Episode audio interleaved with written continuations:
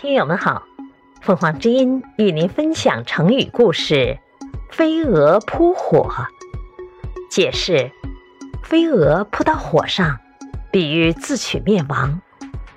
南朝梁时，朝廷大臣道盖的孙子道晋，从小就非常聪明，而且擅长写作诗文，深得梁武帝的赏识。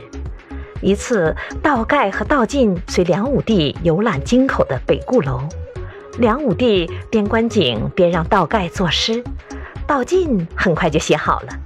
梁武帝看后和道盖开玩笑说：“你的文章是不是孙子代写的？”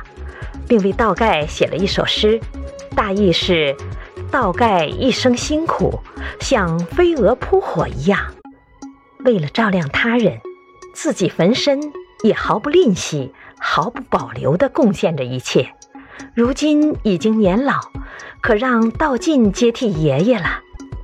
这个成语，一个含义是比喻自取灭亡，还有一层含义是赞扬人们为了自己的理想和追求而付出时的义无反顾、不畏牺牲的精神。感谢收听，欢迎订阅。